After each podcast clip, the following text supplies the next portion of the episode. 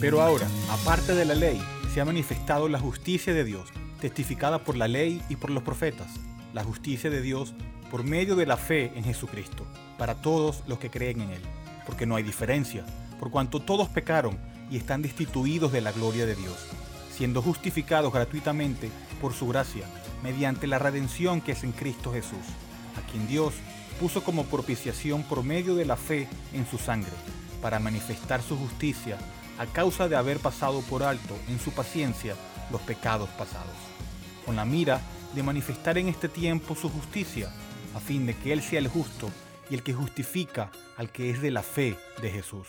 ¿Dónde pues está la jactancia? Queda excluida. ¿Por cuál ley?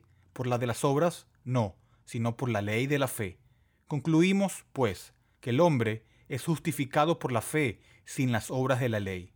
¿Es Dios solamente Dios de los judíos? ¿No es también Dios de los gentiles? Ciertamente, también de los gentiles, porque Dios es uno, y Él justificará por la fe a los de la circuncisión y por medio de la fe a los de la incircuncisión.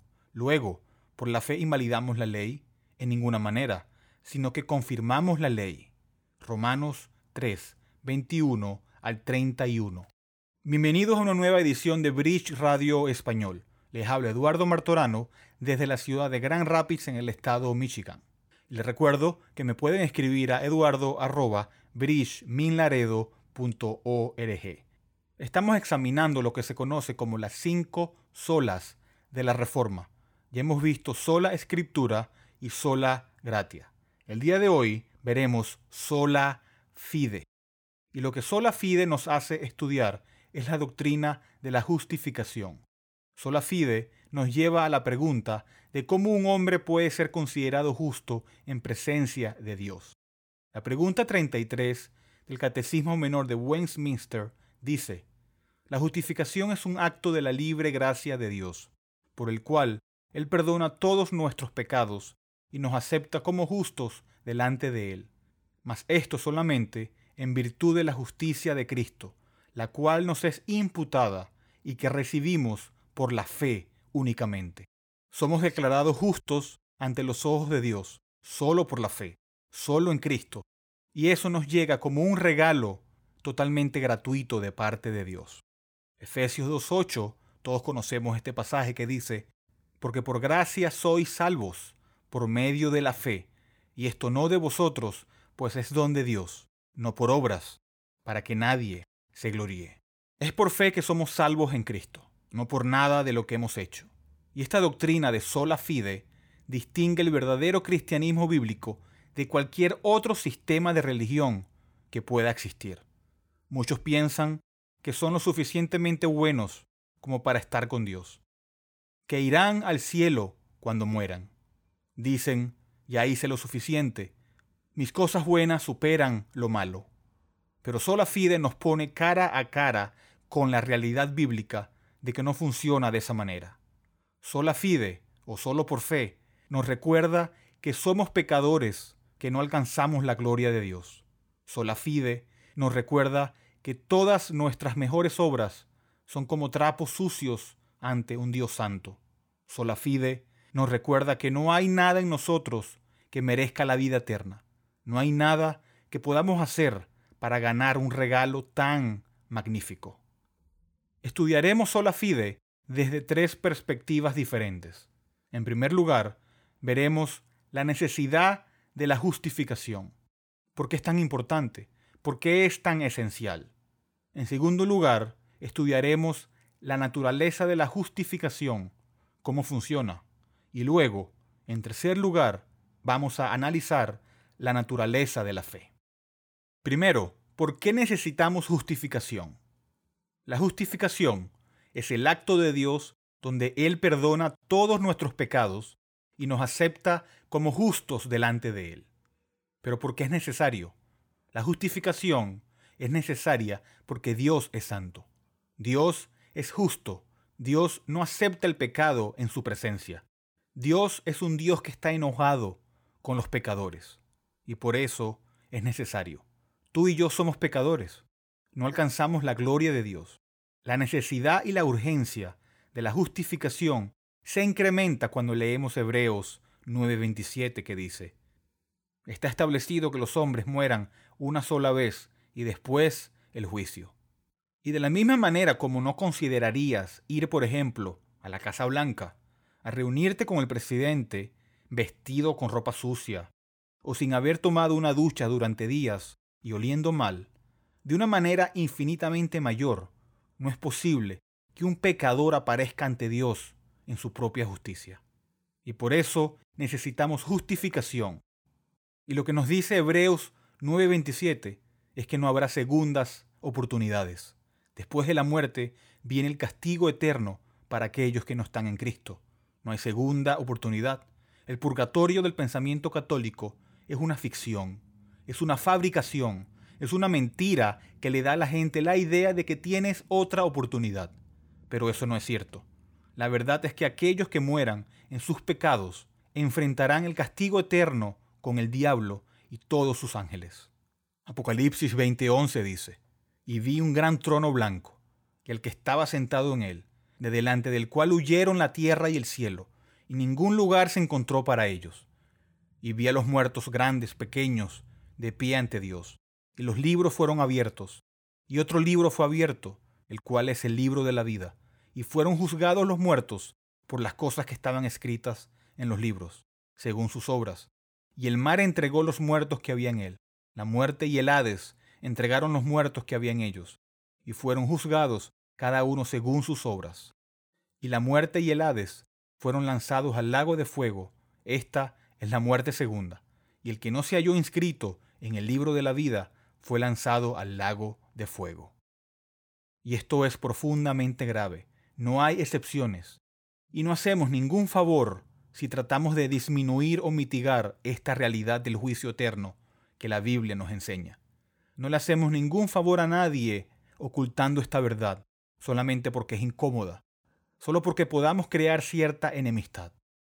Cuando consideramos todas estas cosas como la certeza del juicio de Dios, como la certeza de la muerte, vemos que la humanidad está condenada y la necesidad del hombre es mucho más que una mejora moral, más que una buena educación.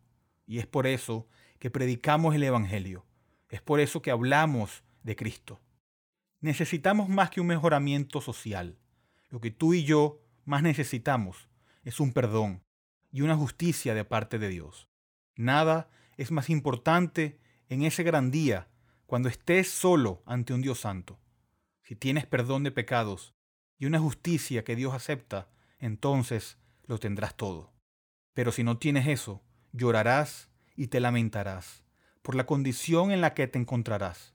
Lo que realmente necesitamos es ser liberados de esa sentencia de condena que está sobre nosotros. Ahora veamos la naturaleza de la justificación. Leamos otra vez la definición.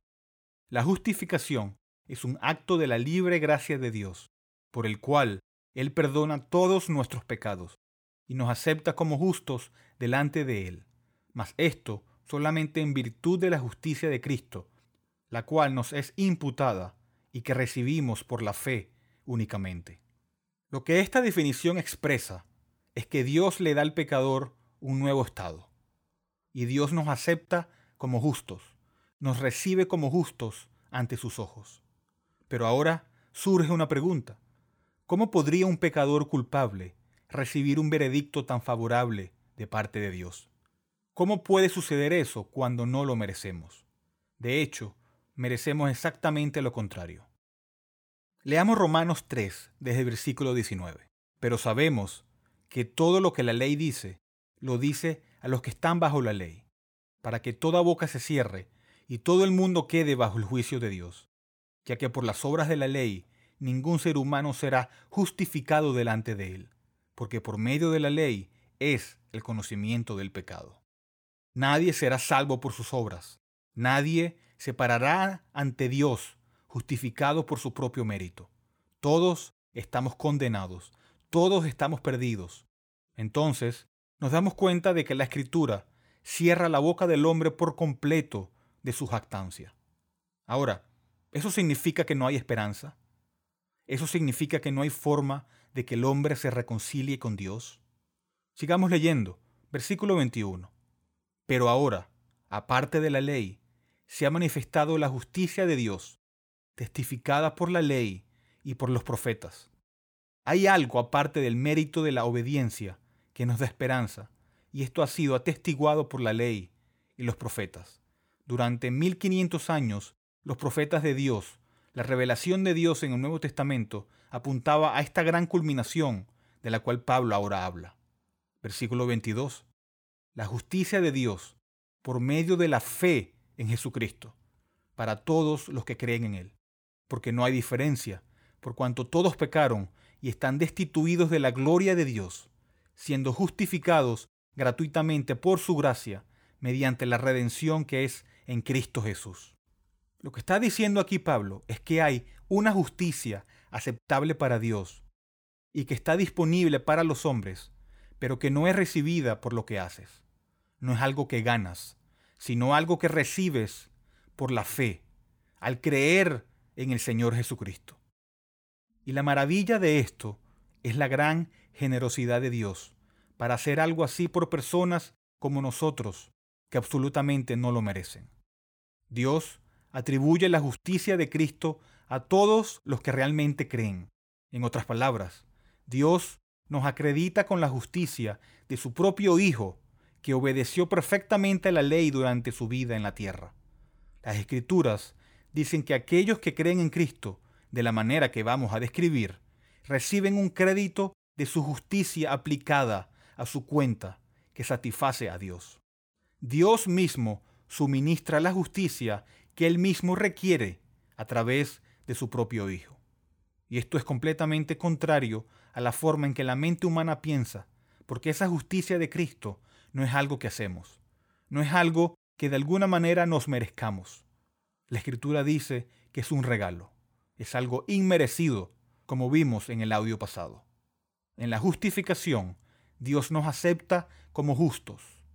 Romanos 4:5 dice, Mas el que no obra, sino cree en aquel que justifica al impío, su fe les contada por justicia. No es por lo que haces, sino en quién crees, en quién confías. Y lo que la Escritura dice aquí es que cuando creemos en Cristo, Dios nos acredita la justicia de Cristo. La justicia es algo que se recibe al creer en Cristo, alguien fuera de nosotros, en lugar de confiar en las cosas que hacemos. Y el versículo dice que Dios justifica al impío, al pecador, no al que hace buenas obras y es bueno, ya que no hay tales buenas obras. En la justificación, Dios también perdona nuestros pecados. Leamos el versículo 6. Como también David habla de la bienaventuranza del hombre, a quien Dios atribuye justicia sin obras, diciendo, Bienaventurados aquellos cuyas iniquidades son perdonadas y cuyos pecados son cubiertos. Bienaventurado el varón a quien el Señor no inculpa de pecado. Lo que quiero que veas es que si eres un creyente justificado en Cristo, lo que la Escritura dice acerca de ti es que Dios te mira y te ve como justo. Te considera justo, te acepta como si te hubieras adaptado perfectamente a cada estándar de su ley y su carácter. Él te acepta y eso es permanente, eso es completo, eso es perfecto en el momento en que crees.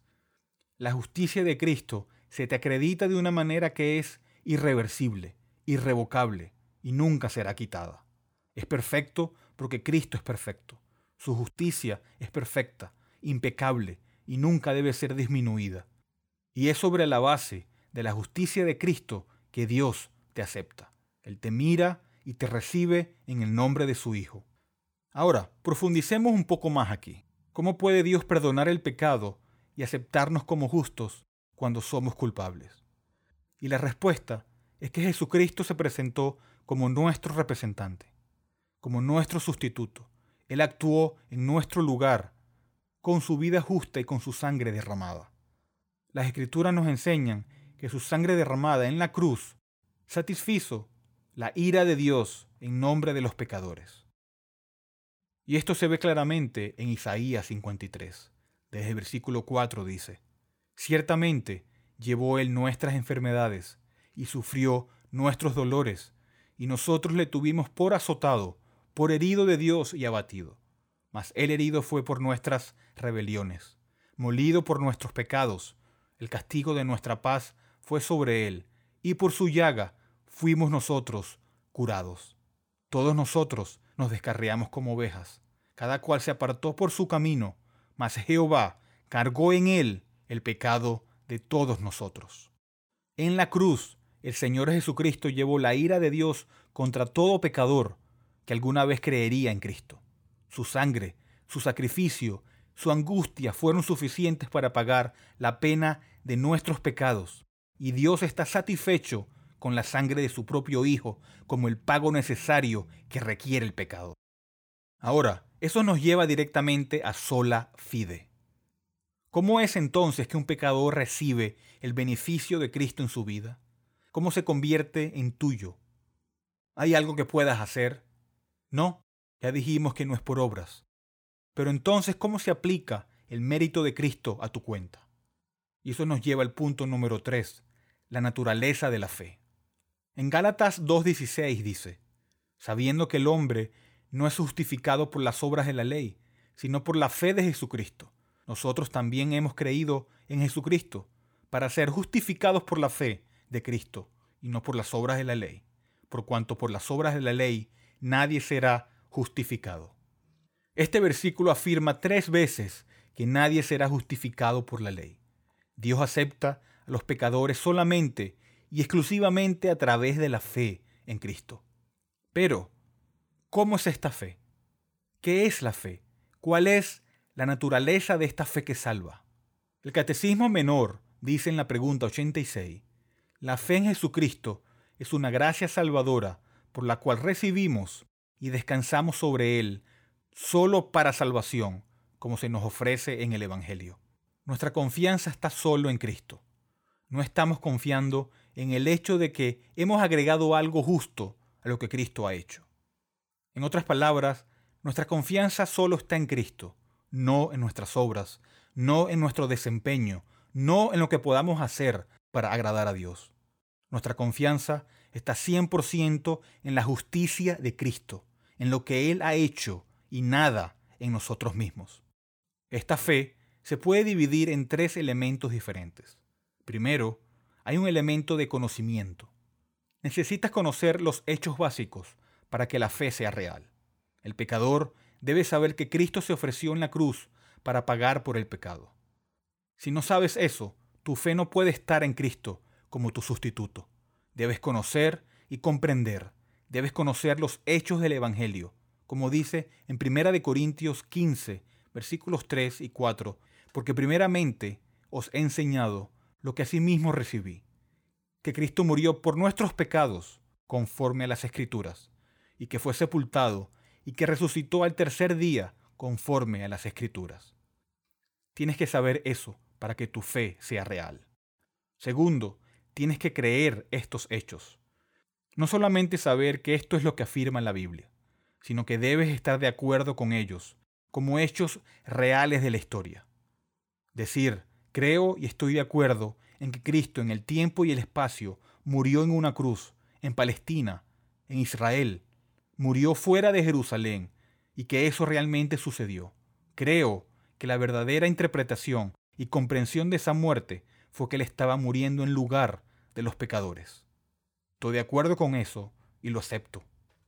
Jesús dijo en Marcos 1.15, arrepiéntete y cree en el Evangelio. El Evangelio es una declaración, un resumen de los hechos sobre lo que Cristo hizo y la fe salvadora lo cree. Está de acuerdo y dice, sí, eso es verdad, eso es lo que realmente sucedió. Tercero y último, existe un compromiso en la fe salvadora. La verdadera fe salvadora no es una respuesta emocional momentánea a la presión de un orador, donde son manipulados con canciones para firmar una tarjeta o levantar la mano o caminar por un pasillo. La verdadera fe salvadora tiene un elemento de compromiso personal con Cristo. La verdadera fe salvadora es una entrega consciente de sí mismo en amor a Jesucristo. Entonces, entiendes el Evangelio, entiendes lo que Cristo hizo por ti y estás de acuerdo con esos hechos. La fe salvadora va más allá del asentimiento mental y dice, eso mueve mi corazón mueve mis afectos, mueve el centro de mi ser a la lealtad, a la sumisión y a la entrega a Cristo de manera permanente. Quisiera hacer una aclaración. Tu fe no se suma al mérito de Cristo. No es que Cristo fue justo el 99% y luego tu fe pone el resto. No. Para decirlo de alguna manera, Cristo ya anotó el gol sin tu ayuda. Tu fe no agrega puntos al marcador, sino que es simplemente el medio por el cual lo recibes. No aporta mérito, no agrega justicia propia. Lo que significa el Evangelio no es que te esfuerces más, no es que seas una mejor persona para que Dios te recompense. No te corresponde trabajar más duro y agregar más reglas. El llamado del Evangelio a la salvación es que pongas tu fe solo en Cristo. Y la fe misma es un regalo de Dios, como dice Efesios 2, 8 y 9. Y para el que recibe y descansa en Cristo de esta manera, Dios lo justifica.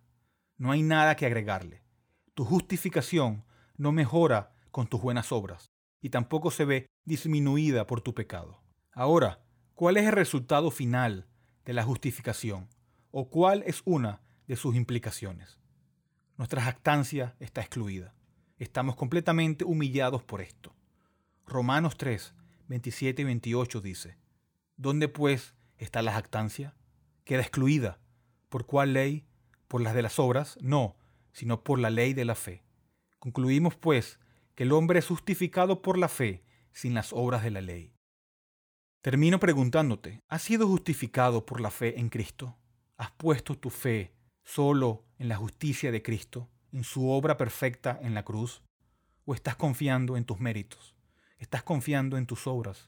¿Estás confiando en lo que puedas hacer para ganar el favor de Dios? Es imposible ganar el favor de Dios con tus méritos. Solo la justicia de Cristo, por medio de la fe, te puede justificar.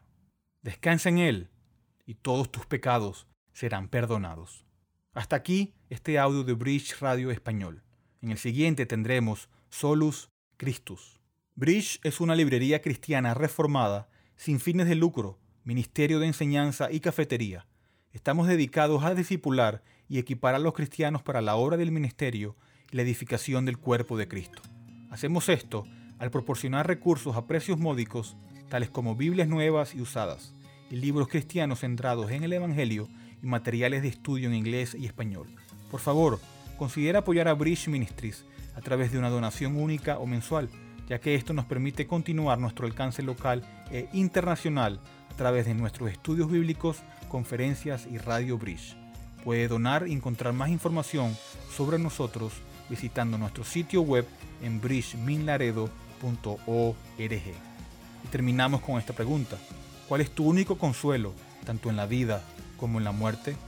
Que yo, con cuerpo y alma, tanto en la vida como en la muerte, no me pertenezco a mí mismo, sino me fiel Salvador, Jesucristo.